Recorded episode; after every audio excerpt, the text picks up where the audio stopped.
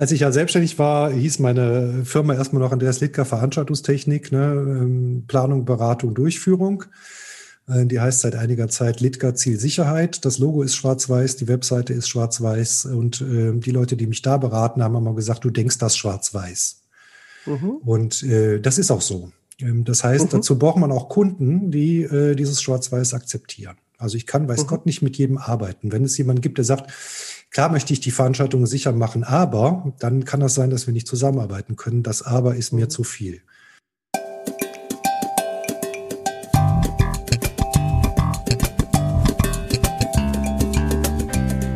Schön, dass ihr heute da seid.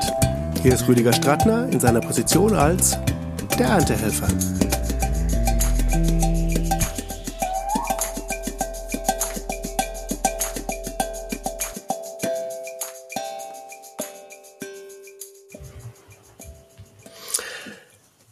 Lieber Andreas, du bist für mich das beste Beispiel für Lifelong Learning, wie man so schön neudeutsch sagt.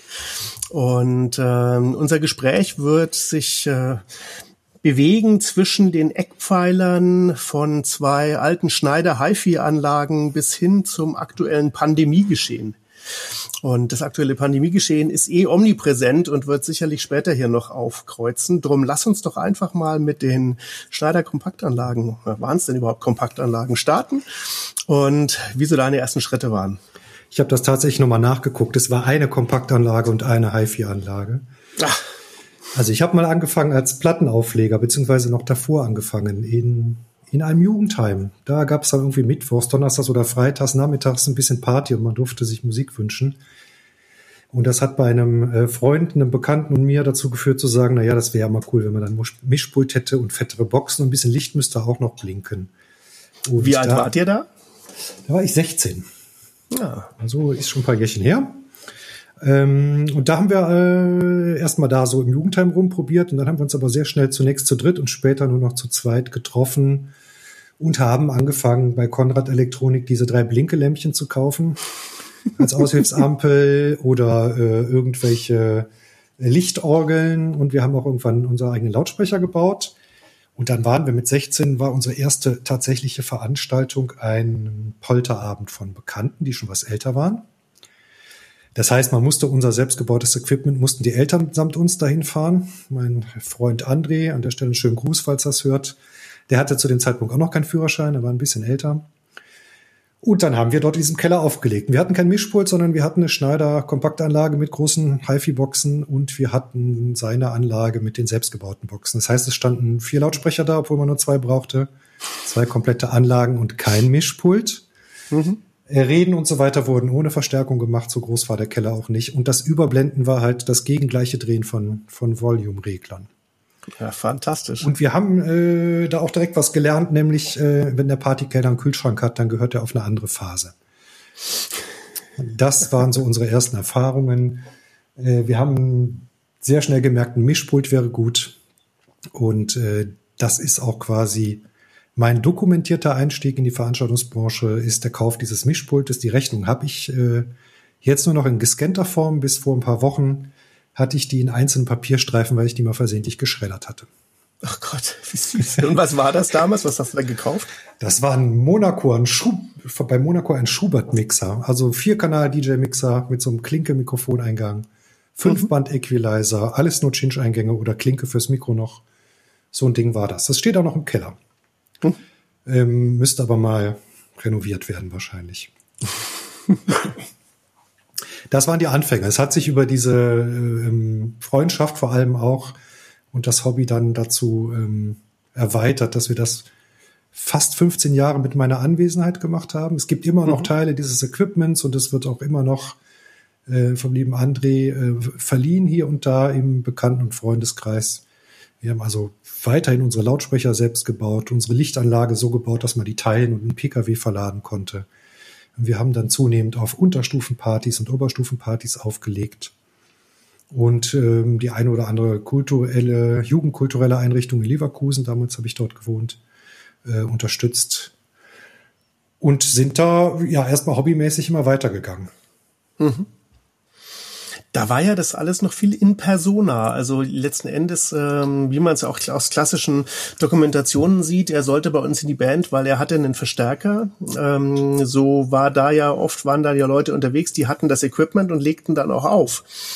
Also ich glaube, das ist heute auch getrennter letzten Endes. oh ja. Dann ich würde mich auch nie als DJ bezeichnen und ich glaube, ich habe mir auch damals hoffentlich nie als DJ bezeichnet, weil mittlerweile weiß ich, dass das ein ganz anderer Job ist und auch ein ernstzunehmender und eine künstlerische Tätigkeit. Aber wir waren Plattenaufleger. Das heißt, wenn wir mal einen Übergang hatten, den man nicht gemerkt hat, dann lag es meistens daran, dass es zwei Live-Stücke waren, die ineinander gemischt wurden. Mit Applaus dazwischen. Mit Applaus dazwischen, ganz genau. Mhm. Ähm, später wurde man geschickter. Hat man Live-Stück, ein Studiostück und Live-Stück ineinander gemischt. Ist auch nicht aufgefallen.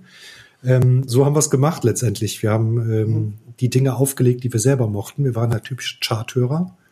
Und wenn du auf einer Unterstufenparty oder auf einem Polterabend was auflegst, dann sind es diese Dinge plus die, die Songs aus den 70ern, äh, die wir damals auch noch gut und immer noch gut fanden und aus den 80ern sowieso. Das war dann schon unser Alter. Das heißt, wir haben einfach Musik aufgelegt, die andere auch gut fanden. Wir haben dann später Singles gekauft und die Bravo Chart CDs und so weiter äh, und hatten dann da unsere Plattenkoffer und CD-Koffer und waren nachher ganz gut ausgestattet. Mhm. Aber Anfang war es so, man, äh, man hatte das Equipment, das war auch durchaus der Grund, wie du es gerade sagtest, ne, irgendwo aufzutauchen. Ihr habt doch da, mhm. habt ihr auch die Platten, ja, das machen wir. Und am Anfang erinnere ich mich noch gut, wurde der eine nervös, wenn der andere mal kurz auf Toilette musste.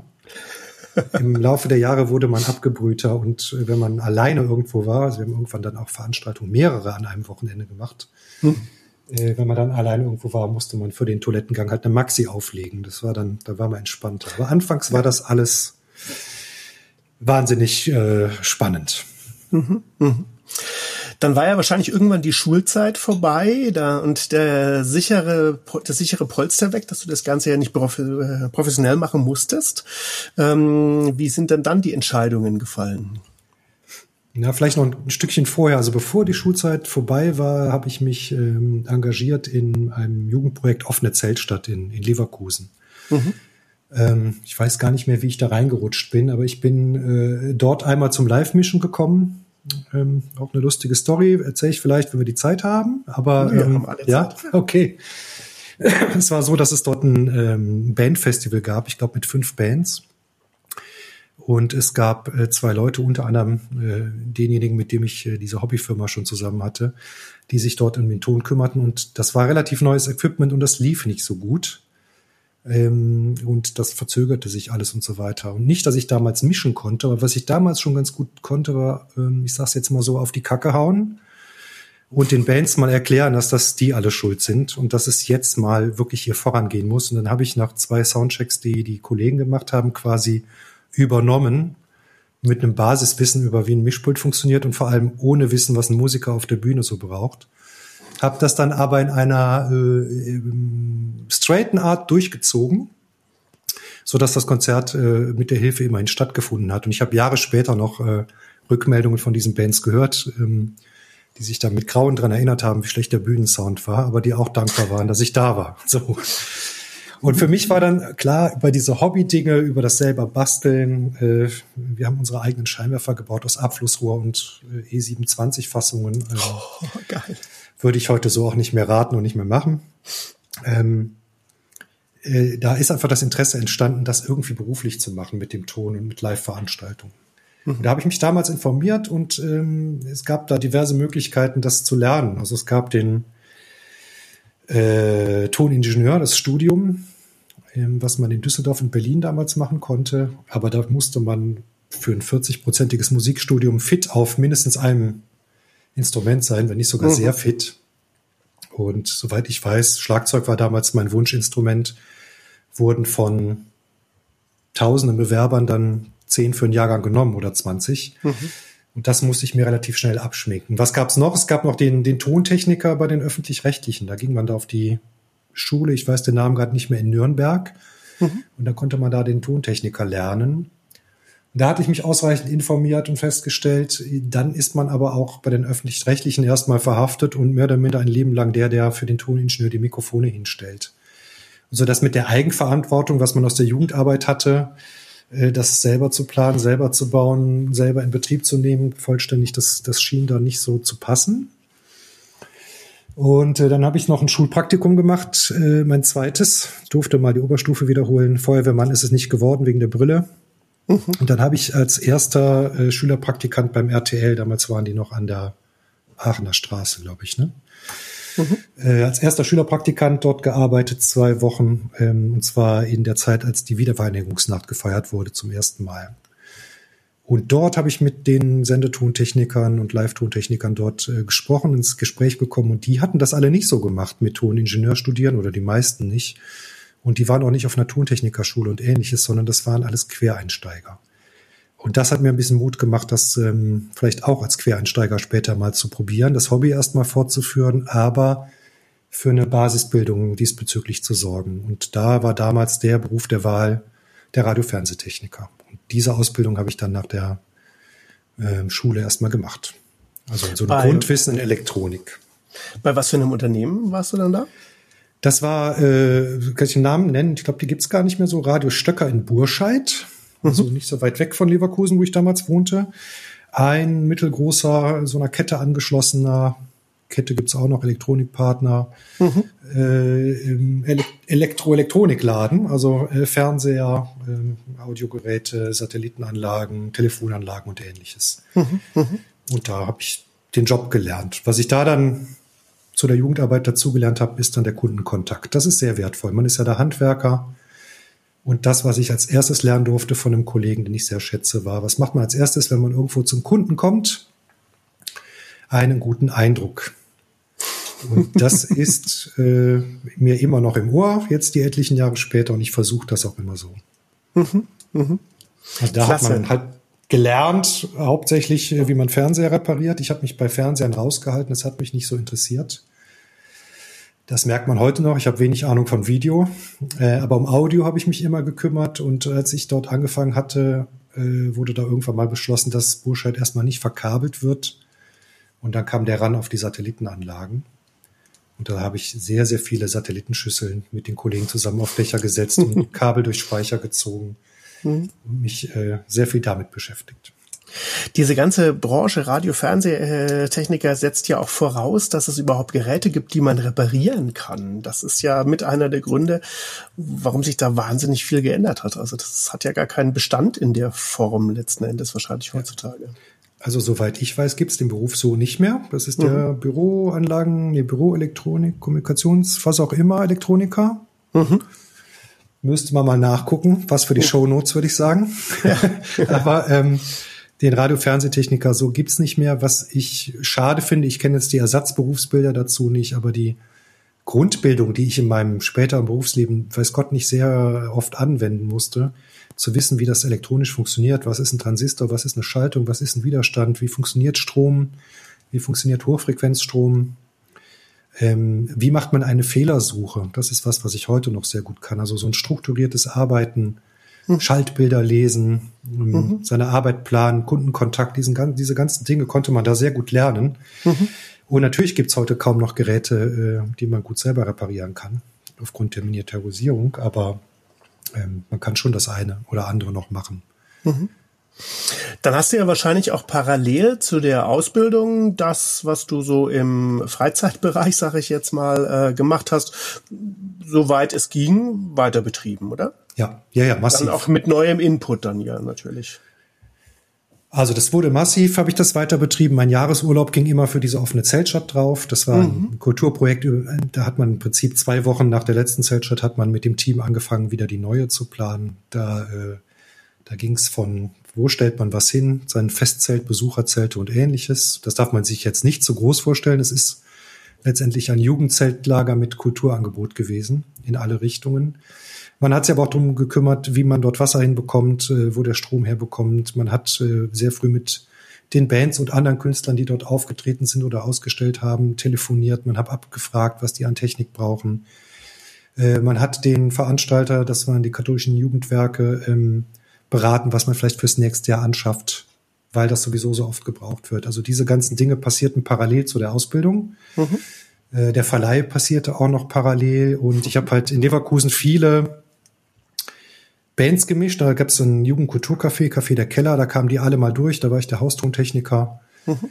Ähm, und da hat es dann auch mal wieder mal Gelegenheiten gegeben, die an anderen Stellen zu mischen. Ich habe jahrelang den Petopert und die Allerwertesten zum Beispiel als eigentlich deren erster fester Tonmann betreut. Mhm. Ähm, bei den kleinen, kleinen Gigs, als die Mischpulte noch zwölf Kanäle hatten. Das musste ich dann später äh, jobbedingt abgeben, leider, und andere Sachen auch. Aber das hat sich, wie du gerade sagst, so hochgebauscht, sage ich mal, und es mhm. lief auch immer parallel. Und ich habe meinen Zivildienst erst nach äh, der Ausbildung gemacht, relativ kurz danach. Und währenddessen, also in der in dieser äh, Schulung, die man da in, am Anfang damals gemacht hat, habe ich jemanden kennengelernt, der war mit Rock'n'Roll-Touren unterwegs und zwar im Metier Handtuchservice, Garderobenbau und ähnliches. Und mhm. mit dem kam ich ins Gespräch und er sagte, ach, du kannst Satellitenschüsseln bauen. Ähm, dann habe ich was für dich. Wir haben hier so eine Deutschland-Tournee und am ersten Gig in Hamburg äh, müssen die Künstler in ihren Containern Satellitenfernsehen haben. Da könntest du doch mal mitfahren und dann baust du da so eine Multiswitch-Anlage hin, damit die da Satellitenfernsehen können. Und da war ich wirklich, das war meine einzige Rock'n'Roll-Tour. Die war mhm. auch toll. Ich möchte das mhm. nicht nochmal machen, nicht in dem Sinne. Aber letztendlich bin ich, äh, habe ich dort Garderoben dann ausgestattet. Da hat sich auch schnell rausgestellt, dass ich äh, diesbezüglich dekorativ und so kein handwerkliches Geschick habe und auch kein Auge. Mhm. Aber ich habe dazu gearbeitet und ich habe mich um die Sattanlage gekümmert und bin dann mit der Eagles Tour damals durch Deutschland gefahren und habe denen die Garderoben ausgestattet. Und das waren das die war Eagles, die amerikanischen? Das waren die Eagles, ja, ja. Das war ah. die, die, es waren eigentlich die letzten Konzerte, bevor die ihren Tourabschluss in Wembley hatten. Okay, okay. Ich fand das extrem beeindruckend alles. Von mhm. der tontechnischen Seite und so bin ich da leider nicht rangekommen, mir das anzuschauen. Mhm. Ähm, aber die, die ganze Logistik ähm, war natürlich alles eine Riesennummer größer als sowas wie eine offene Zeltstadt. Letztendlich aber auch verstehbar, was da so zu passieren hat. Und das hat mhm. mich, äh, hat mich schon gepackt an der Stelle zu sagen, irgendwas in der Richtung willst du jetzt auch weiter beruflich machen. Ich wusste aber noch nicht genau wo. Und als dann ein Konzert war in Leverkusen mit den Sentinels, auch schöne Grüße dahin. Der Frontmann war Pete Hupperton, der jetzt bei den Blackfoes für einigen Jahren eingestiegen ist. Mhm. Ähm, da bin ich auf eine Firma gestoßen, die Soundfarm GmbH. Die gibt's nicht mehr, deswegen darf ich das auch so sagen. Die Typen fand ich total nett. Ja, ich bin da als, äh, als Mischer von der Band hingekommen, also so ein Kofferjob oder die Diva hinterm Pult oder wie immer man das nennen möchte. Und ähm, bin da hingekommen, habe meine Wünsche geäußert, den, den Lichtmann noch ähm, ziemlich genervt mit meinen lichttechnischen Ideen für das Konzert. Und die waren aber total engagiert, total nett, äh, super Typen. Und um es kurz zu machen, bin ich denen danach so lange auf den Keks gegangen, bis die mich eingestellt haben. Das äh, hatte also nichts mit einer offiziellen Bewerbung zu tun, aber ich bin bei denen rumgelungert.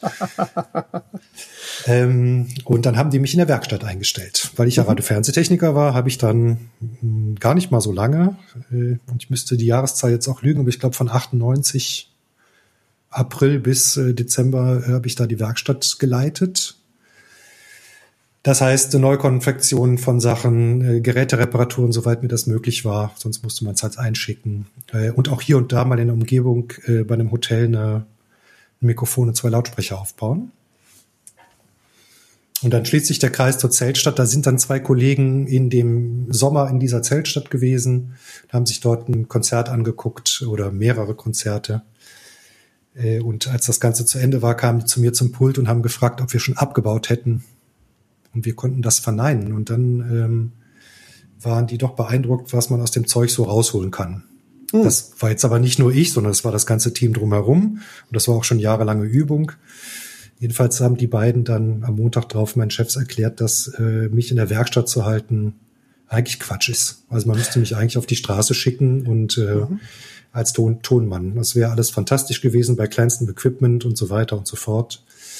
Äh, da habe ich denen das zu verdanken, dass ich quasi aus der Werkstatt geschickt wurde. Ich musste erst noch einen Nachfolger besorgen, den hatte ich aber gefunden. Aus meinem mhm. alten Radio-Fernsehtechnikbetrieb gab es jemanden, und da bin ich äh, 99, glaube ich, in die, in, die, in die fahrende Zunft in Industrieveranstaltungen gewechselt, erstmal als Tonmann. Ja, vorhin haben wir noch drüber gesprochen oder Andreas hat drüber gesprochen, dass man dann ja auch lernt, wie man eine professionelle Fehlersuche macht. Und zwar während unseres Gesprächs auf dem Kopfhörer aufgefallen, dass es da ein Störgeräusch gibt. Ihr werdet dieses Störgeräusch jetzt auch schon ein paar Minuten gehört haben. Da das Gespräch aber so schön war, wollte ich es davor nicht stoppen. Wir haben das äh, Geräusch jetzt ausgeschalten und äh, möchten gerne genau an dem Punkt weitermachen, wo wir gerade waren. Und zwar bei deinem Switch, Andreas, in Richtung professionelle Events. Genau, wo waren wir eben? Ähm, ja, dass man mich äh, aufgrund glücklicher Umstände in die Road Crew geschickt hat, so nannte man das damals, und dass ich dann als äh, Live-Tonmann auf Industrie unterwegs, Industrie-Events unterwegs war. Und da äh, ja, paar Jahre lang bei der Soundfarm halt ähm, ja später auch als Cheftontechniker dafür gesorgt habe, dass es auf Industrie-Events eben schön Ton gibt, den zu planen, mit aufzubauen. Ähm, und äh, es ist auch nicht nur dabei geblieben, sondern dann gab es äh, immer mehr zu tun und dann musste man halt auch mal Veranstaltungen machen, wo einer der beiden Chefs nicht mit dabei sein konnte als Projektleiter oder technischer Leiter. Und dann muss es so vielleicht auch schon 99 gewesen sein, dass man mich als technischen Leiter irgendwo hingeschickt hat. Da war ich dann selber leider nicht der Tonmann ähm, und hatte aber das Glück, ganz tolle Leute damit auf dieser Tour zu haben. Das war, glaube ich, für einen Fensterbauer, wenn ich mich recht entsinne. Ähm, nee, es war für eine Versicherung, für die Colonia, gibt es so nicht mehr.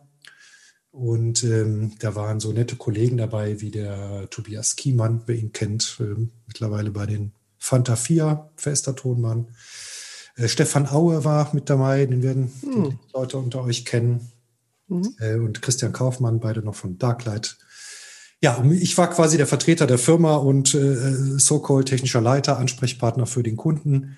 Und da durfte ich dann unter diesen Bedingungen all das zusammentragen, was ich vorher im Hobby gelernt hatte. Also mit dem, oder in der Ausbildung, also mit dem Kunden sprechen, Fehlersuche, Logistik, ähm, mit dem Team gehen und umgehen und so weiter. Aber letztendlich war ich für diese Aufgabe noch nicht so richtig ausgebildet, wie man das heute machen würde, ne, als Fachkraft für Veranstaltungstechnik und später Meister, sondern das war Learning by Doing. Was ich damals schon sehr gerne mochte und heute immer noch gerne mag, ist äh, sich in allerlei Vorschriften oder so tummeln. Das führte irgendwann dazu, dass ich vielleicht mal gesagt habe, muss man denn da um diesen Schluck nicht auch noch einen Stahl drum machen? Äh, und dann wurde vielleicht mal gesagt, ja, das müsste man eigentlich machen, aber nicht. Und ich habe dann gesagt, wenn man das eigentlich müsste, dann machen wir das. Ähm, man hat mir also immer weniger Antworten gegeben im Laufe der Tour. Ich musste mich da selber reinfummeln, was man denn da vielleicht noch sicherer, besser oder vorschriftenkonformer machen könnte. Wobei äh, die Kollegen, die auch eben genannt wurden, auf keinen Fall irgendwie in der Art und Weise unsicher gearbeitet haben äh, und auch eine Menge viel mehr Erfahrung hatten als ich. Aber ich habe mich da durchgeschlagen und dann habe ich Anfang 2000 das Angebot für meinen Chefs bekommen, äh, bei der Handwerkskammer zu Köln den Meister für Veranstaltungstechnik zu lernen, den ich dann 2002 abgeschlossen habe. Das war so berufsbegleitend. Ähm, ich glaube, immer donnerstags oder immer mittwochs war der Unterrichtstag. Es gab ein paar Blöcke, in denen man immer ähm, in, zur Handwerkskammer nach Köln fuhr. Und da habe ich meinen Meister für Veranstaltungstechnik, Fachrichtung Halle und sonstige Events gemacht und dürfte damit einer der wenigen sein, die das bei einer Handwerkskammer gemacht haben. Zumindest diesen, diese Fachrichtung. Mhm. Und bin dann ähm, zwar weiter mehr oder minder Chef der Tonabteilung geblieben und habe mich da hauptsächlich drum gekümmert, aber mit der Meisterausbildung mich auch zusätzlich um Dinge gekümmert wie Ausbildungsgestaltung, ähm, die Azubis auf den Jobs mitnehmen, auf den Jobs führen, äh, insgesamt äh, um Logistik und Technik in der Firma kümmern. Das da waren ja damals, da waren ja damals die Wege auch noch anders. Du bist wahrscheinlich auch über so eine Bescheinigung da reingekommen, dass du praktisch einen passenden Gesellenbrief hattest und genügend Aus, äh, äh Aus Erfahrung in der Veranstaltungsbranche, oder? Diese Kombination musste man damals vorlegen, um dann im Endeffekt den Meisterkurs machen zu dürfen. Genau. Ich hatte ja meinen Gesellen als Radio-Fernsehtechniker. Mhm. Und habe von den Jugendorganisationen, die ich da jahrelang betreut hatte, die Zeltstadt, ich habe eben schon von gesprochen, habe ich sieben Jahre lang am Stück begleitet. Ähm, und äh, Kaffeekeller äh, als Tonmann. Da habe ich äh, seitenlange Bescheinigungen bekommen. Dann hatte ich eine Gewerbeanmeldung von dem Zeitpunkt an, wo ich 18 war und äh, da etliche Veranstaltungen durchgeführt. Und damit war der Zugang zu der Meisterausbildung kein großes Problem, abgesehen davon, dass ich natürlich da schon zwei Jahre, zweieinhalb Jahre sowas um die Ecke rum ähm, bei der Soundfarm in dem Job gearbeitet habe, äh, fest angestellt und sozusagen als Profi. Mhm. die, die Zugangsvoraussetzungen waren damit gegeben damals. Und bei der Soundfarm, da bin ich dir jetzt gerade ins Wort gefallen, hat sich dann ja auch schnell in die Richtung entwickelt, dass ihr da auch selber ausgebildet habt, oder? Genau. Wir haben, das weiß ich gar nicht mehr, wie das vor meiner Meisterausbildung war, aber ähm, wir haben ausgebildet dann, ich glaube schon parallel zu meiner Meisterschule. Der äh, eine Geschäftsführer, Severin, hat auch den Meisterkurs gleichzeitig gemacht. Und äh, wir haben immer schon mal Schülerpraktikanten gehabt, aber wir haben dann mit Ausbildung begonnen. Und ähm, da äh, haben wir unsere Erfahrungen so gemacht. Und auch die Leute haben, die Azubis haben ihre Erfahrungen gemacht. Ähm, wir sind nach der ein oder anderen etwas schwierigen Situation dazu übergegangen, äh, erstmal Praktika anzubieten. Und zwar Ganzjahrespraktika zum Reinschnuppern. Mhm. Denn der Job äh, war und ist immer noch einer, für den man, glaube ich, Herzblut haben muss. Also egal, was in der Veranstaltungsbranche man macht, äh, zumindest dann, wenn man in, im Unterwegsgewerbe ist äh, und äh, nicht vielleicht nur den Bürojob hat, muss man eine hohe Einsatzbereitschaft zeigen. Und früher war das schlimmer, heute nicht mehr ganz so schlimm bei den Profis. Auch leider lange Schichten schieben, viele Schichten schieben, sehr viel unterwegs sein. Ich glaube, in meinen Spitzenzeiten habe ich vielleicht 150 Nächte im Jahr zu Hause gehabt und die anderen war ich unterwegs. Mhm. Und da hat es durchaus Azubis gegeben, die das fachlich alles konnten, ähm, aber die in diesem sozialen Spagat, die man da wagen muss, zwischen Familie, Freundin, Freunde, Hobbys, die man vielleicht noch hat und, und der Leidenschaft für den Job, den Spagat nicht so gefunden haben und das dann auch berechtigterweise äh, gerne in der normalen Zeit abwickeln wollten mit normalen Belastungen. Ähm, ich glaube, wir haben ein, zweimal auch gehabt, dass Ausbildungen abgebrochen wurden. Und wir sind dann, wie gesagt, dazu übergegangen, macht bei uns ein Praktikum. Einen Monat ganz umsonst, zwei Monate darauf für so ein halbes Azubi-Gehalt und ähm, den Rest des Jahres im Prinzip zu einem Azubi-Gehalt, weil die Leute arbeiten dann ja auch wirklich mit, verdienen Geld mhm. mit. Und äh, da haben wir äh, innerhalb der Praktika hier und da den Fall gehabt, äh, dass Leute relativ schnell gemerkt haben, das ist gar nicht so, wie ich mir das vorstelle. Und das nimmt mich zu sehr in Anspruch und andere Dinge sind mir äh, noch viel wichtiger. Dann hatte man aber nicht das Problem für beide Seiten nicht aus einem Ausbildungsvertrag rauszukommen. Und hat in dem Sinne auch keine Zeit verloren auf beiden Seiten nicht. Mhm. Klasse. Also es gibt ja inzwischen auch andere Bereiche. Es gibt den Eventkaufmann zum Beispiel. Also selbst wenn man jetzt die Branche interessant findet, äh, man muss halt einfach wirklich ganz genau sich überlegen, ob das für einen okay ist.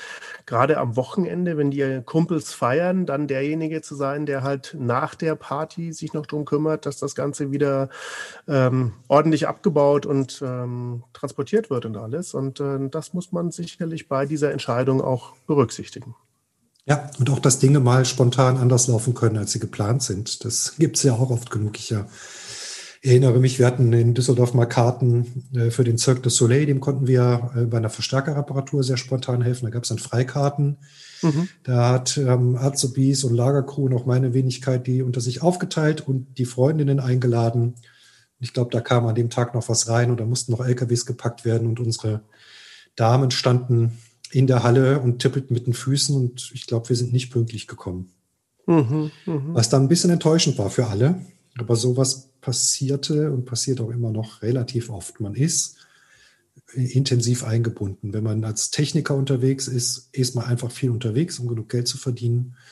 Äh, wenn man äh, in einer leitenden Position unterwegs ist, ist man viel Ansprechpartner, ähm, auch in den Planungsphasen und muss manchmal relativ schnell Stellung nehmen Dinge doch noch abarbeiten, auch wenn es abends schon 10 Uhr ist.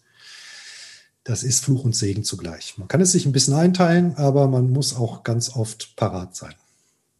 Hast du denn aus der Zeit noch zu Leuten, die dort in der Ausbildung waren, äh, Kontakt und mitbekommen, wie die sich entwickelt haben? Ja, hier und da.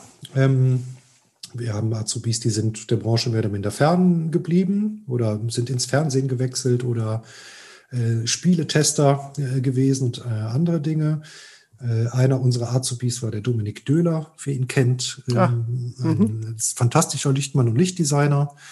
Ähm, Marlon Dippe hat die Ausbildung bei der Soundfarm, weil sie mal pleite gegangen ist, nicht zu Ende führen können, ist zu Aventem gegangen. Ähm, von dem weiß ich, äh, was er so äh, tut, ist, glaube ich, wieder in der Festanstellung. War zwischendurch als Freier unterwegs. Ich habe den auch selber gebucht als Co-TL und ähnliches. Also von einigen weiß ich das.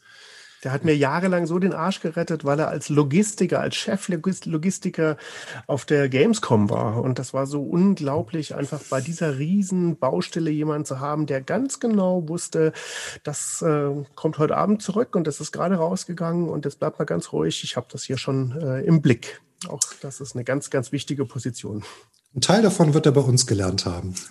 Ja, Vor allem bei unserem, bei unserem Disponenten. Kleine Story dazu. Wir haben uns mal gewagt, äh, eine Veranstaltung zu machen für einen guten Kunden, äh, für die wir erstmal noch gar kein Material hatten, weil all unser Material äh, war am Vortag noch in anderen Städten unterwegs und musste am, Teile davon mussten am nächsten Tag auch wieder woanders hin unterwegs mhm. sein.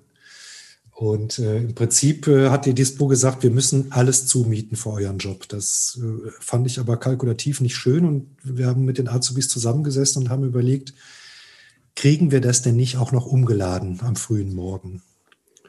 Und dann ist die Idee entstanden, der Job war in der Halle Münsterland, da haben wir die Messehalle Mitte von der Halle Münsterland zur Verfügung gestellt bekommen. Dann haben wir 15 Hands zusätzlich gebucht und haben mit den Azubis das generalstabsmäßig ähm, vorbereitet und haben quasi ein temporäres Lager da reingesetzt, haben Packstraßen mit Klebebändern abgeklebt und so weiter. Und dann sind, ist ein LKW und ein Sattelzug nach dem anderen gekommen. Auch die Zumietungen für die anderen Jobs, die mit uns nichts zu tun hatten, sind gekommen. Und dann haben wir äh, mit der Truppe im Prinzip, wenn man das, was wir in der Halle Münsterland noch zu tun hatten, haben wir in drei Jobs aufgeteilt und noch zwei weitere Jobs innerhalb von fünf, sechs Stunden dort umgeschlagen, neu gepackt. Von der Halle sind LKWs woanders hingefahren. Äh, und wir konnten mit unserem Material arbeiten, mussten lange nicht so viel zumieten. Und ähm, das Tollste daran, abgesehen davon, dass das wirklich gut geklappt hat und die Azubis äh, und ich, aber vor allem die Azubis sich durchgesetzt haben gegenüber Dispo und Geschäftsführung, ähm, dass sie, sie, wirklich überzeugend waren, dass man das schaffen kann und auch den Ehrgeiz mhm. einfach hatten. Ähm, das Tollste daran war eigentlich, dass äh, die sowohl Dispo als auch Geschäftsführung dann dem einfach irgendwann vertraut hat. Sie haben sich einfach von dieser Energie überzeugen lassen. Ähm, und es hat einfach auch geklappt. Ich glaube, am Ende hat, hat irgendeine lange Stange gefehlt, die hatte aber irgendjemand anders noch auf dem Auto. das hat alles geklappt. Wir haben mit einer halben Stunde Verspätung unseren Aufbau in der Halle Münsterland begonnen und die anderen Kollegen waren, waren pünktlich. Sehr gut. Es war einfach super. Also da ähm, erinnere ich mich gerne dran. Da war quasi die Hauptaufgabe vor dem Job erstmal, sein Material zusammenzusammeln. Aber da kann man halt sehen, wenn du also Marlon zum Beispiel ansprichst, der war da mit dabei. Mhm. Der ähm, ein Logistiker ist zum Beispiel etwas, was man unbedingt haben muss und was man bei einer Veranstaltungsplanung darf man Logistiker auf gar keinen Fall vergessen. Naja, ich, ähm, es ist ja auch ein Balanceakt letzten Endes bei uns. Das ist einerseits ein unglaublich familiäres Umfeld, wo viel auch sehr leger ist. Man duzt sich, man ist irgendwie sehr schenkelklopferisch unterwegs. Äh, aber es ist einfach auch unglaublich wichtig, an den entsprechenden Stellen dann hochkonzentriert und hochprofessionell zu sein. Das ist äh, wahnsinnig ähm, ja, ein Balanceakt immer wieder. Und wenn man da die richtigen Leute hat, wie du jetzt für dieses Beispiel, dann kann das hervorragend funktionieren. Mhm. Ja, so ist das. Klasse. So, die Soundfarm, das ist ja dann auf dem Zeitstrahl Anfang der 2000er gewesen, oder? Genau, Anfang bis, so bis Ende 2000er, also bis 2008 Mhm. Also mein Weg von der Soundfarm war dann quasi vom Kabellöter und Reparateur in der Werkstatt, wie eben schon mal erzählt, über den Tonmann unterwegs, den technischen Leiter unterwegs. Ähm, zwischendurch hat man gesagt, ich soll in die Projektleitung gehen. Da habe ich gesagt, gut, das kann ich auch. Das mag ich aber nicht. Das ist nicht so mein Thema. Und ist es auch bis heute nicht. Ich kann gerne mit Zahlen umgehen, Gewichte ausrechnen, Spannungen und ähnliches, aber mit Geld nicht unbedingt. Das ist nicht mein Spezialgebiet. Ähm, ich hätte beinahe gesagt, Budgets interessieren mich nur am Rande. Das stimmt natürlich in meiner Funktion nicht. Ähm, und ähm, dann bin ich irgendwann beim Ausstieg eines Geschäftsführers äh, Miteigentümer mit Geschäftsführer geworden. Mhm. Ähm, nachdem ich quasi alle Positionen einmal durch hatte, bis auf die Buchhaltung. Das äh, habe ich mir nicht so getraut. Ich habe die mal ein paar Wochen vertreten, aber das nur das Nötigste tun können da. Äh, und da war ich von 2004 bis 2008 äh, dort auch Geschäftsführer und habe dann zumindest mal vom Insolvenzverwalter in 2008 bestätigt bekommen, dass ich das nicht so gut kann, wenn ich das mal so frei raus sage. Das hat natürlich ganz äh, viele Gründe, äh, warum eine Firma plötzlich äh, nicht mehr zahlungsfähig ist. Das hat uns auch damals echt aus den Socken gehauen.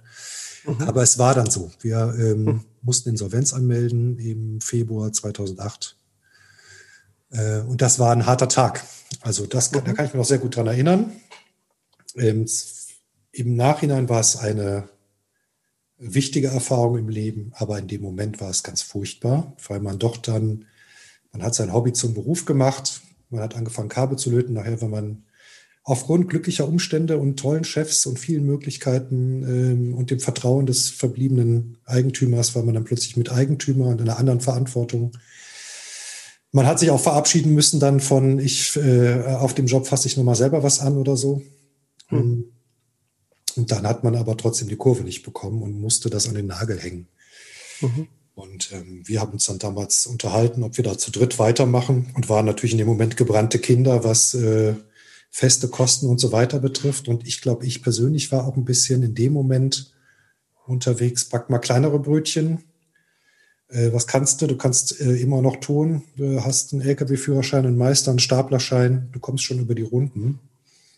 Und dann haben wir uns damals darauf geeinigt, dass die beiden weitermachen, was die bis heute auch erfolgreich tun und dass ich mich alleine absetze, in Anführungsstrichen.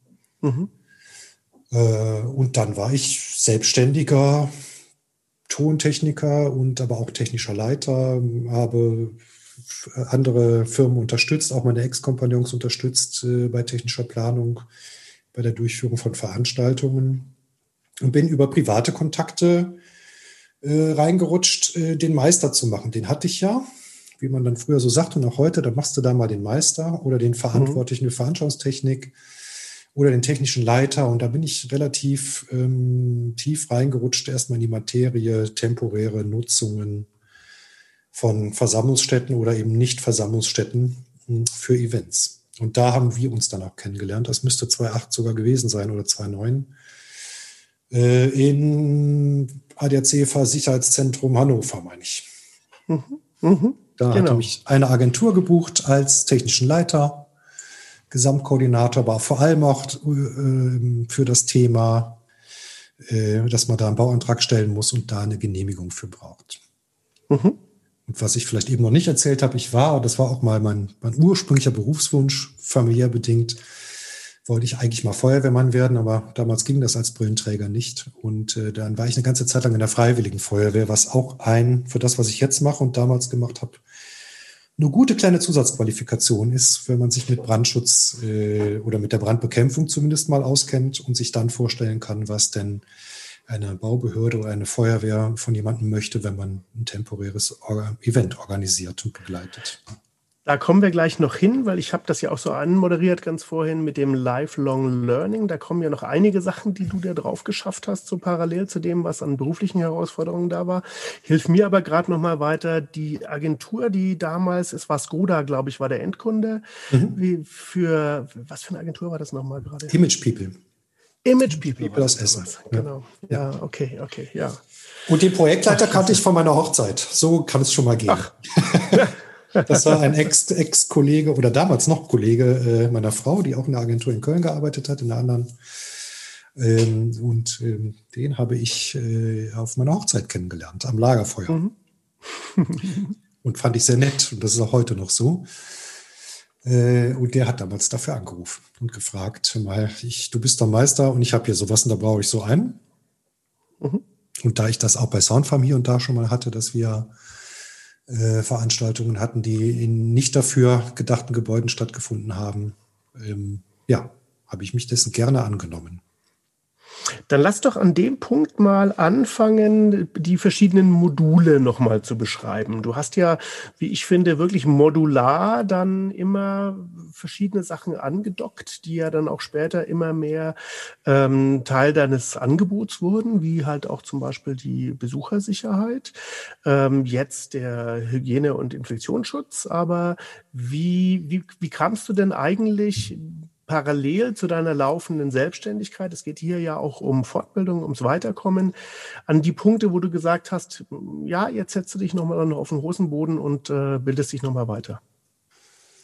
Da muss ich mal eingestehen, dass ich selber mich diese Ziele nie hatte. Solche Dinge sind mir echt zugeflogen. Das heißt. Sehr ehrlich, danke. Ja, Nein, aber äh, sei es zum Beispiel, ja, am Anfang schon. Ich will dieses in dieser Branche irgendwie was machen, das hatte ich ja eben erzählt. Und dann die richtigen Leute auf einem Konzert kennenlernen und denen so lange auf den Keks gehen, bis sie dich anstellen. Aber das waren die, die mich dann als TL losgeschickt haben. Das waren die, die gesagt haben, jetzt braucht der Mann eine Meisterschule und man braucht überhaupt Meister jetzt. Äh, und am Ende äh, die Umstände, die zur Insolvenz geführt haben, haben dann zur Selbstständigkeit geführt. Und dann haben mich Leute gefragt, äh, wie ich es gerade eben erzählt habe, ob ich denn so einen Bauantrag begleiten kann, eine technische Leitung machen. Und das habe ich eine ganze Zeit lang erstmal gemacht. Ähm, auch für frühere Kunden der Soundfirm das ein oder andere große Projekt als äh, technischer Leiter, technischer Planer gestemmt, alles zusammengesucht dafür. Ähm, und bin dann angeworben worden, so möchte ich das mal nennen. und zwar von Michael Oehlherrn von der äh, Fahrbeck Event Safety Deutschland GmbH. Der hat mich mhm. angeschrieben, angerufen und mich dann mal äh, besucht und mal gefragt, was ich da so tue. Denn der hat im Angebot eine Fortbildung ähm, zur Sicherheitsfachperson für Versammlungsstätten damals, heute noch für Veranstaltungen dazu. Und das war im Prinzip eine private Fortbildung, bei der man die Dinge ein bisschen übereinander gelegt hat, die man so als Meister so auch halb weiß. Ne? Wie, äh, wann muss ein Meister wo sein? Was gibt's für Besuchersicherheit? Worauf kann man alles achten? Ähm, und da hat man eine, eine gute Grundbildung bekommen zur technisch-baulichen, organisatorischen Veranstaltungssicherheit. Etwas weniger das Crowdmanagement, was auch einen wahnsinnig großen Teil von Besuchersicherheit ausmacht. Ähm, da war der Schwerpunkt damals nicht so drauf. Aber ja, der hat mich angeworben. Ich habe mir das ähm, lange durch den Kopf gehen lassen und habe 2012 da diese, diese Fortbildung durchgeführt und bezahlt und war ab dann äh, Teil eines Netzwerkes, äh, was aus gleich ausgebildeten, gleichgesinnten Leuten besteht, die deutschlandweit verteilt sind.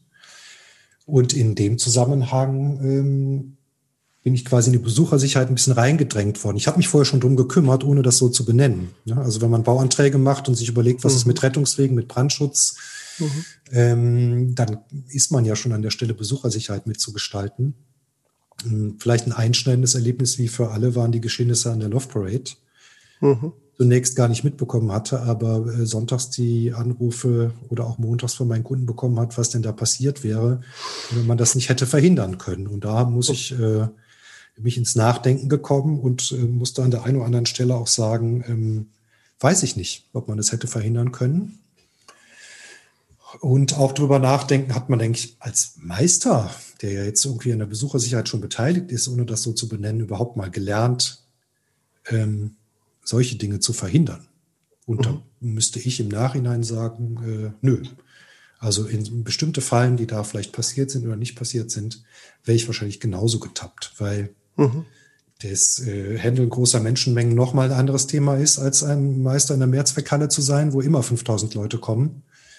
Und äh, die, die Halle kennt man, sein Klientel kennt man, die Abläufe sind geprobt und geübt. Und insofern hatte mich das seitdem auch mehr interessiert und es hat auch die Kunden immer mehr interessiert, natürlich. Ähm, das wollte man nicht nochmal machen und auch auf seinen Veranstaltungen nicht sehen. Das ist ins allgemeine Bewusstsein gekommen, dass äh, man auch den Einlass und den Auslass einer Veranstaltung mit planen muss. Ja, und zu dieser Zeit wurde ich da von Michael Ölhorn auch so ein bisschen gefragt, ob ich da nicht mitspielen möchte und habe das für diejenigen, angenommen. Für diejenigen, die mit dem Titel Fahrbeck nichts anfangen können, das ist ja auch eine Abkürzung. Für was steht das? Oh, das ist eine lange Abkürzung. die müsste ich jetzt nachgucken.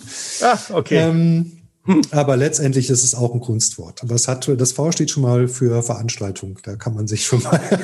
okay, okay, alles klar.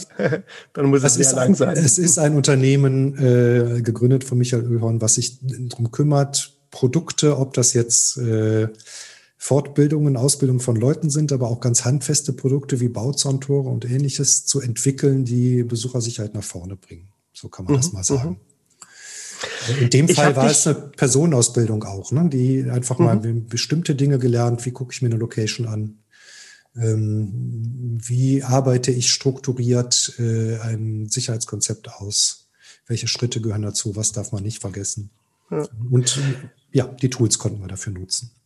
Super. Wir hatten es ja vorhin schon mal, wo es um den Einstieg in eine Ausbildung zur Fachkraft für Veranstaltungstechnik zum Beispiel gehen würde ich habe dich ja so in der Erinnerung, ich habe dich ja auch dann auf großen Veranstaltungen mitgekriegt, wo du auch für die Sicherheit ähm, wirklich explizit dazu gebucht warst. Ähm, da ist es ja auch wahnsinnig wichtig, im Endeffekt sich durchzusetzen. Das bringt überhaupt gar nichts, da äh, so ranzugehen, so, ach ja, komm, wir schauen jetzt mal, das wird schon alles was werden, sondern man muss dann auch einfach eine Persönlichkeit da entwickeln, dass man im professionellen Bereich auch sagt, nein, stopp, ähm, dafür bin ich da, ihr müsst da jetzt auf mich hören. Ähm, und das äh, fand ich immer sehr, sehr faszinierend, das so mitzukriegen, weil ich habe dich da ja in vielen äh, Situationen, ob es jetzt irgendwelche Day-Out-Meetings waren oder sowas, wo du dann immer sehr explizit für deinen Bereich das äh, auf den Tisch gelegt hast. Und ich habe es auch immer so erlebt, dass die Kunden dann eigentlich äh, schnell ähm, ja, die, sie wussten, sie müssen auf dich hören. Das, ähm, das muss man mitbringen, wenn man überlegt, in den Bereich zu gehen. Das muss man mitbringen, man muss aber auch die richtigen Kunden haben. Also als ich äh, ja, gehört auch dazu. Als ich ja selbstständig war, hieß meine Firma erstmal noch Andreas Littker Veranstaltungstechnik, ne, ähm, Planung, Beratung, Durchführung. Äh, die heißt seit einiger Zeit Litka Zielsicherheit. Das Logo ist schwarz-weiß, die Webseite ist schwarz-weiß und äh, die Leute, die mich da beraten, haben immer gesagt, du denkst das schwarz-weiß.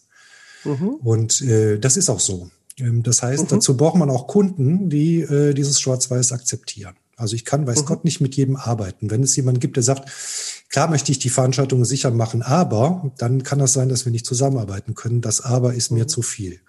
Mhm. Und Kunden, die mich buchen für die Sicherheit, das können auch Kunden sein, die mich früher für technische Leitung gebucht haben, die buchen mich dafür, die bezahlen dafür auch ordentlich Geld. Und äh, das wäre rausgeschmissen, wenn man nicht auf mich hören würde. Das wäre mal der, der wirtschaftliche Teil dazu. Mhm. Aber ich habe dann dort das Glück, sozusagen mit diesem Fokus arbeiten zu dürfen. Ich habe eben schon mal gesagt, Geld interessiert mich dann erstmal nicht. Mich interessiert erstmal der Fokus auf die Besuchersicherheit, auf die Veranstaltungssicherheit. Alles, was ich dazu im Vorfeld erfassen kann und dem Kunden schon mal Tipps geben. Alles, was ich auf der Baustelle sehe, was abgestellt gehört, hat erstmal diesen Fokus. Ohne, dass ich mir dann drüber nachdenke, äh, kommen wir deswegen gerade in einen Delay, äh, kostet das gerade was und so weiter. Das ist erst der nächste Schritt. Der erste Fokus ist die Sicherheit und Kunden, die mich dafür buchen, die bekommen das auch. So. Mhm. Dazu muss man natürlich dann auch seine Grenzen kennen. Wenn mich jetzt ein Kunde buchen würde und sagen würde, äh, hier macht er mal Rock am Ring, ein Sicherheitskonzept, dann würde ich sagen, lass mich drüber nachdenken. Ich müsste mal die Leute dazu holen, die die Sachen können, die ich da nicht kann. Zum Beispiel Crowdmanagement-Themen. Mhm, mhm, ähm, das heißt, man muss da auch seine Grenzen kennen und wissen, in welchem Bereich man tätig ist. Da ich halt, abgesehen von den Jugendsachen früher, hauptsächlich bei Industrie unterwegs war, ähm, Messen, Vorstellungen, ähm, schöne Veranstaltungen im Ausland, ähm, Incentives und ähnliches, äh, ist das auch das Gebiet, auf dem ich Veranstaltungen so gut kenne, dass ich dafür die Sicherheit machen kann. Mhm. Es gibt bestimmte Dinge, die ich einfach nicht, wo ich mich nicht rantrauen würde, sagen wir mal, oder zumindest nicht alleine. Mhm. Oder wo ich es abgeben würde und sagen, das gilt auch für den technischen Leiter, wenn ein Projekt so groß ist, dass ich das nicht stemmen kann, dann ähm, gibt es einfach auch Kollegen, ähm, Mitbewerber, die das könnten. Den kann man dann Aber auch das ist, ja. Aber auch das ist ja total löblich, weil es gibt ja nichts Schlimmeres als Leute, die ihren leeren Kalender vor sich liegen haben und dann im Endeffekt einfach sagen, ja, ja, kein Problem, ich kann das, äh, weil dass man es nicht kann, ähm, wird ja drei Schritte später so oder so klar und passiert ja leider auch oft genug. Also das sollte sich dann da überschätzen. Es, es passiert nicht oft genug. Es passiert leider oft, aber es passiert nicht oft genug, weil es gerade was Veranstaltungssicherheit betrifft, ähm, das ist ja so, dass du eine unsichere von einer sicheren Veranstaltung eigentlich nicht unterscheiden kannst, solange nichts passiert. Und damit was passiert, müssen halt viele Dinge übereinander kommen. Das heißt, du kannst eine unsichere oder eine risikoarme Veranstaltung gehabt haben und eine risikoreiche Veranstaltung, die gehen mit demselben äh, Endergebnis, was die Sicherheit betrifft, raus. Hat nicht gebrannt, es ist keiner umgekommen. Mhm. Die eine Veranstaltung hatte aber erheblich weniger Risiken. Mhm. Insofern ist das schwierig. Ne? Also es wird sicherlich nicht oft genug gesagt, das habe ich nicht im Griff oder äh, das äh, ist mir eine Nummer zu groß. Mhm. Und äh, finde ich aber eine Basisvoraussetzung, wenn man Sicherheit anbieten will. Oder das Ziel Sicherheit, wie es bei mir heißt. Sicherheit ist ja auch eine Definitionssache. Ähm, dass man dem, dem Kunden ehrlich sagt, an welcher Stelle es im Zweifel nicht mehr handhabbar ist für einen selbst, wo man ein Team vergrößern muss, oder wo man einfach von der Materie keine Ahnung hat. Mhm. Mhm. Und ähm, da muss man sich, ja, sich selbst einsortieren und sagen, wo kann ich das gut, wo hat der Kunde was davon? Um nochmal darauf zurückzukommen, ja, ich könnte ein Sicherheitskonzept äh, für äh, eine riesengroße Open-Air-Veranstaltung machen. Da brauche ich aber doppelt so lange für, ähm, wie Menschen, die das schon öfter gemacht haben, die in dem Metier zu Hause sind. Und ich werde viele, äh, würde wahrscheinlich sehr viele ähm, gute Lösungen verpassen, weil ich sie aus der Erfahrung nicht kenne. Hm. Und ne, das wäre also kein Job, den ich so ohne weiteres annehmen würde, ohne das nicht erstens mal so zu kommunizieren, wie ich das gerade getan habe, nach dem Motto, ich habe da keine Erfahrung, das klingt spannend, ich brauche mindestens noch ein, zwei Leute dazu, die das mit mir machen. Ist eigentlich, finde ich, eine hervorragende Überleitung so ein bisschen mehr zu deinem Tagesgeschäft. Wenn du jetzt noch davor, bevor wir jetzt mal so Richtung Hygiene und Infektionsschutz gehen, weil ich finde, das könnte man jetzt hervorragend, ähm, noch was abschließen willst dazu, dann gebe ich dir gerne da jetzt die Zeit dafür. Ja, also äh, ganz kurz noch, es hat sich über die letzten Jahre entwickelt, dass ich von dem, ich hatte Kunden, für die habe ich Besuchersicherheit gemacht. Ähm, und ich hatte Kunden, für die habe ich technische Leitung gemacht. Und Kunden, für die ich technische Leitung gemacht habe, haben dann in Anführungsstrichen unter, unterm Strich davon profitiert, dass ich Besuchersicherheit mache, weil man kann das nicht trennen. Also zumindest nicht, wenn man mit dem Engagement da reingeht, fällt es dir sehr schwer, als technischer Leiter zu sagen, Einlasssituation schaue ich mir jetzt nicht an, Blitzschutz betrachte ich hier gerade nicht, auch wenn ich das mal gelernt habe. Das wird immer schwieriger. Mhm. Und ähm, so ist es in den letzten Jahren vermehrt dazu gekommen, dass Kunden das aber auch durchaus wahrgenommen haben und für gerade größere Projekte gesagt haben, möchtest du die technische Leitung dafür machen? Und ich gesagt habe, nee, dann, das ist aber eine Nummer, da musst du aber wirklich ein Kernteam haben, eine GmbH sein, ähm, entsprechend versichert und so weiter, um das wirklich zu rocken als technischer Leiter. Aber die Besuchersicherheit dazu, die mache ich dir sehr gerne und mit dem Fokus. Und das mhm. ist zunehmend das Tagesgeschäft geworden, ähm, tatsächlich nur Aussagen zur Sicherheit zu treffen. Und das kann, das kann sein, dass mich äh, äh, jemand anruft und sagt, äh, kurze Einschätzung, wir haben hier ein Projekt in Berlin, hier sind ein paar Fotos, hier sind ein paar Pläne, hältst du das für genehmigungsfähig? Äh, oder jemand sagt so, wie die Nummern, mit denen wir zu tun hatten, in den letzten Jahren, äh, hier ist eine große Messe und wir möchten jemand, der sich um die Besuchersicherheit kümmert, die Entfluchtung nachweist, äh, das Ganze äh, vor Ort mit im Blick hat als Schnittstelle zu allen Gewerken. Mhm. Und das ist bis äh, vor all, gar nicht allzu langer Zeit erstmal das Tagesgeschäft gewesen mit so ein paar Specials. Ich habe mich noch zum ähm, zur qualifizierten Person für Blitzschutz bei Veranstaltungen im Freien und in Zelten äh, fortgebildet, 2014 und kürzlich rezertifizieren lassen nee, 2016 war die Erstausbildung, glaube ich. Ähm, und da habe ich auch das ein oder andere ähm, kleine Projekt genau nur bezüglich Blitzschutz gemacht, aber die Erfahrung und äh, das Wissen auch in andere Events mit reingenommen, grundsätzlich. Man kann das einfach dann auch nicht lassen. geht in eine Halle und während man in die Halle geht, guckt man einfach draußen. Och, ist das, äh, wenn du jetzt evakuieren müsstest oder räumen müsstest während ein Gewitter, eines Gewitters, dann geht das. Äh, es gibt aber auch Hallen, da geht das nicht. Da würde man die Leute vielleicht draußen in Gefahr bringen. Da muss man sich mal überlegen, unter welchen Räumungsszenarien man die Leute wirklich rausschickt oder ob man sie drinnen behält. Sowas passiert dann automatisch bei den Überlegungen. Sehr gut. Danke für den tollen Einblick in diesen Bereich. Aber dann lass uns jetzt mal gucken, irgendwie, wie du die ähm, Herausforderungen des letzten Jahres genutzt hast, um dich wieder weiter, ich, ich sage jetzt gar nicht neu zu erfinden, weil das wäre völlig falsch, weil das baut ja alles äh, absolut aufeinander auf, sondern wie du dich wieder weitergebildet hast und äh, jetzt im Endeffekt im Bereich ähm, Hygiene und Infektionsschutz tätig bist. Wobei ich hoffe, dass ich das mehr oder minder vorübergehend bin. das, das hoffen wir alle. also das sollte im Idealfall so sein, dass wir in ein paar Jahren das Thema äh, Hygiene auf Veranstaltungen grundsätzlich besser betreffen, äh, ähm, betrachten. Und ähm, wenn man sich überlegt, was aufgrund mangelnder Hygiene bei Veranstaltungen alles so passieren kann, welche Schäden äh, kommen könnten, ist es eigentlich auch da wieder so, ähnlich wie ich das eben über die Love Parade gesagt habe, das ist auch ein Thema, was ich persönlich und viele andere gar nicht so sehr auf dem Schirm hatten in Sachen Besuchersicherheit. Mhm. Äh, oder auch als technischer Leiter nicht oder als Plan der Agentur nicht. Und ähm, das ist sicherlich ein Thema, was uns nicht verlassen wird. Insofern wird äh, das Know-how, was man jetzt sich angeeignet hat, bleiben. Aber speziell der Infektionsschutz in Sachen Corona äh, sollte uns über kurz oder lang, mh, hm, ich sag mal, in der Tagesarbeit besser wieder verlassen. Ähm, sonst werden wir nicht so richtig viel machen können. Ja, also äh, neu erfunden insofern nicht, sondern ich sag mal übergangsweise damit intensiv beschäftigt, so würde ich es im Moment noch nennen, auch wenn es mich jetzt ja, bald auch ein Jahr begleitet. Mhm. Ja, ich meine, wir sind da alle in der Branche in derselben Situation gewesen. Ähm, man hat dann mal was gehört aus China und hier und da, aber da war man selber noch auf Begehungen im Ausland. Und äh, dann kam man Anfang März zurück und äh, Mitte März häuften sich die Dinge und dann in der Folge äh, ist ja nun mal der erste, ich möchte es nicht Lockdown nennen, aber es sind die ersten heftigen ähm, Beschränkungen gekommen und vor allem die für Veranstaltungen. Und ähm, da haben wir in unserem Netzwerk aus Sicherheitsleuten zusammengesessen und haben überlegt, Mensch, was können wir denn dazu jetzt machen? Denn das kam ja relativ pauschal mit den Veranstaltungsabsagen. Großveranstaltungen dürfen jetzt nicht stattfinden. Veranstaltungen dürfen gerade gar nicht stattfinden. Was ist eine Großveranstaltung? Warum dürfen eigentlich Veranstaltungen nicht stattfinden? Das haben wir uns gefragt. Denn grundsätzlich kann man sagen, eine gut geplante Veranstaltung ist eine sicherere oder risikoärmere Sphäre als äh, der Alltag. Hm, da gibt es riesige Veranstaltungen, an denen, auf denen stirbt, stirbt kein Mensch am Tag.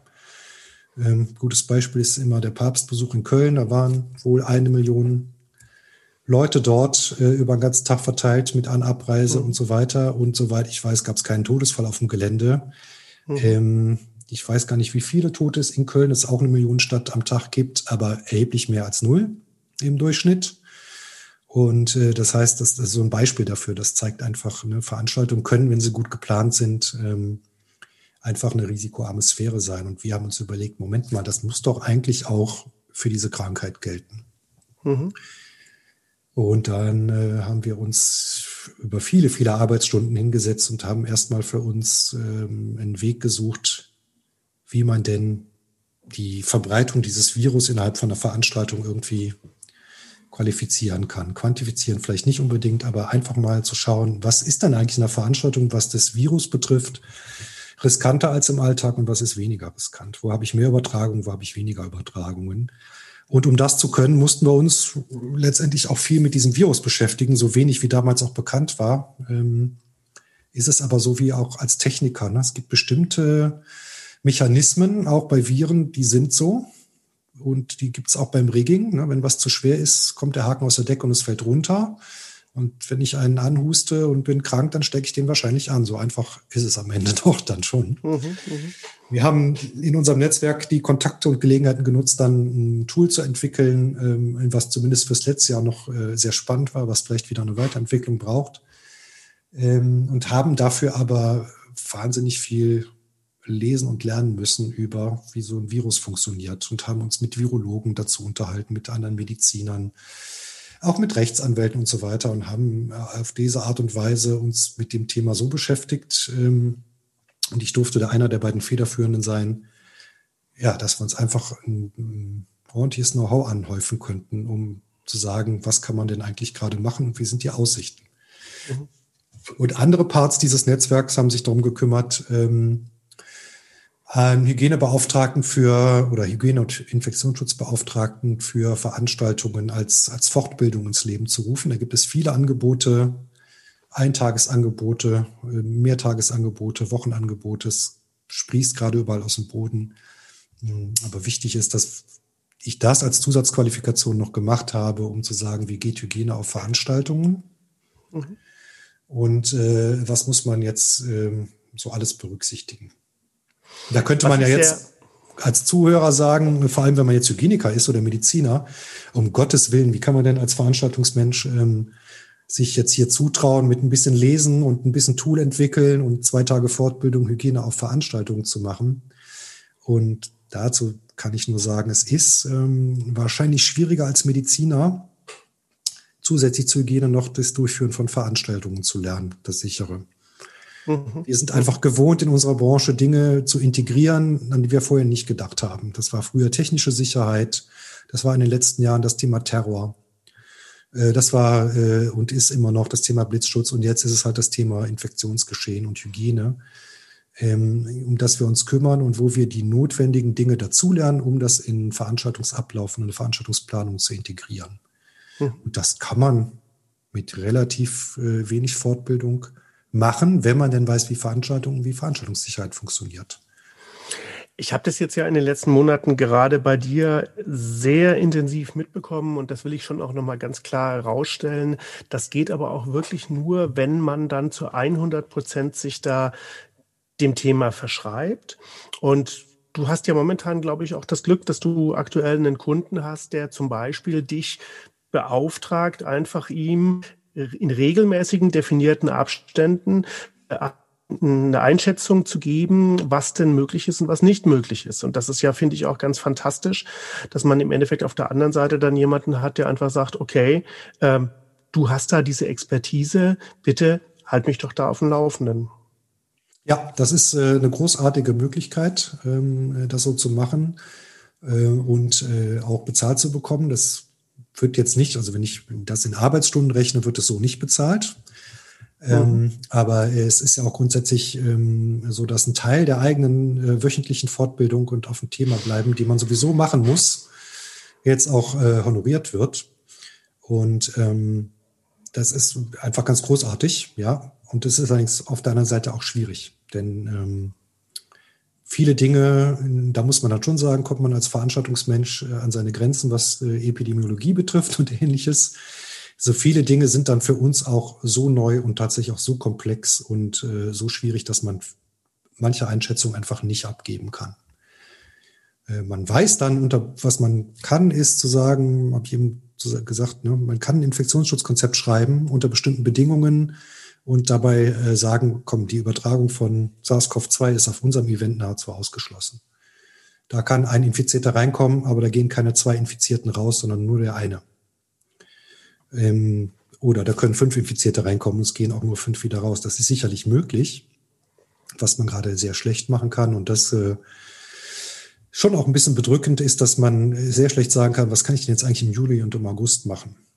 Mhm was man da machen kann und was auch grundsätzlich mein Job ja ist, ist dann auf die Vorsicht-Schiene äh, zu gehen und zu sagen, die ein bisschen zu bremsen. Aber das tut mir in der Seele weh. Ich würde gerne Veranstaltungen machen, auch mit meinen mhm. Kunden wieder. Nur äh, es gibt dann Ideen, ach so, wir haben ja jetzt Impfung, dann können wir im Sommer wieder loslegen. Wenn man da mal so ein bisschen drüber rechnet, wie viel, wie viel immune Leute wir im Sommer wahrscheinlich haben werden äh, und dass ein Großteil von denen gar nicht auf Veranstaltungen geht, mhm. weil sie äh, alt sind oder in Pflegeheim oder sonst was. Ähm, dann sind wir im Sommer nicht so weit. Dann werden wir im Sommer höchstwahrscheinlich Veranstaltungen hoffentlich machen können unter den Bedingungen wie letzten Sommer.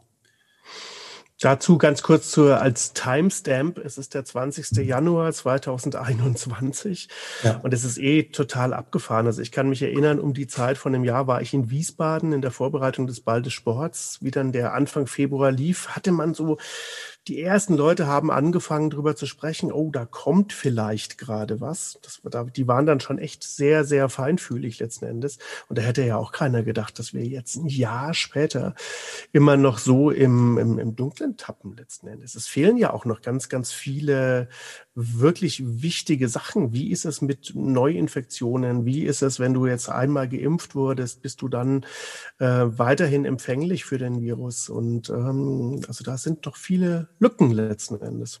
Ja, und dieser Virus ist auch echt ein fieser Kamerad. Ne? Also das ist halt. Ja, der ist sehr clever, der ist gut, der ja, funktioniert ja. gut. ähm, das ist Evolution. Und äh, da muss man sich auch immer mal wieder als Mensch darüber bewusst sein, was äh, der, der Mensch ist auch eine tolle, ähm, tolles evolutionäres Produkt, ähm, der allerdings seine Umwelt in den letzten Jahren viel schneller verändert und auch seine Gewohnheiten, als die Evolution das hergibt. So ein Virus ähm, hat einfach mal kürzeren Lebenszyklus und kann daher sich wahnsinnig gut anpassen. Und der hat sich jetzt halt vor allem ausgesucht, äh, erst nach der Weitergabe des Virus äh, Bescheid zu geben, dass er da war, um das mal so mhm. auszudrücken. Das macht ihn so fies. Bei einer Grippe mhm. äh, und anderen Krankheiten ist das eben oft so, dass äh, die Weitergabe eigentlich erst unter Symptomen ist.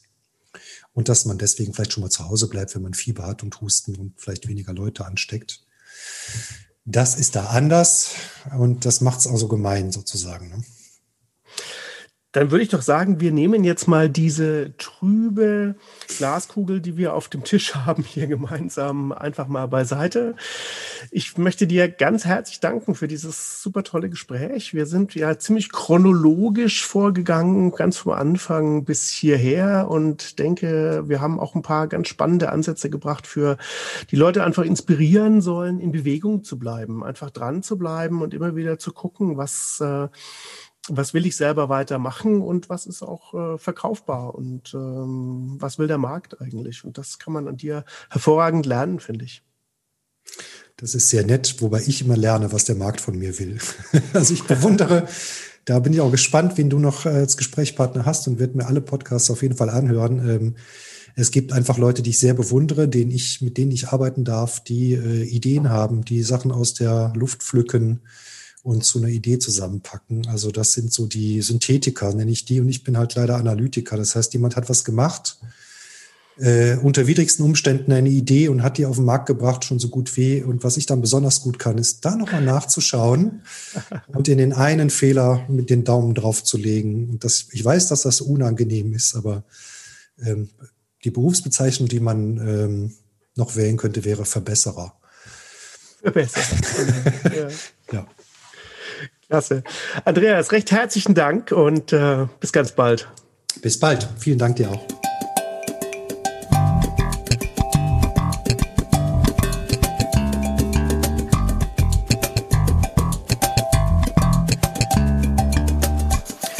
Für heute hat es sich ausgeslappt. Der Erntehelfer ist vorbei und ich freue mich darauf, euch beim nächsten Mal wieder begrüßen zu dürfen.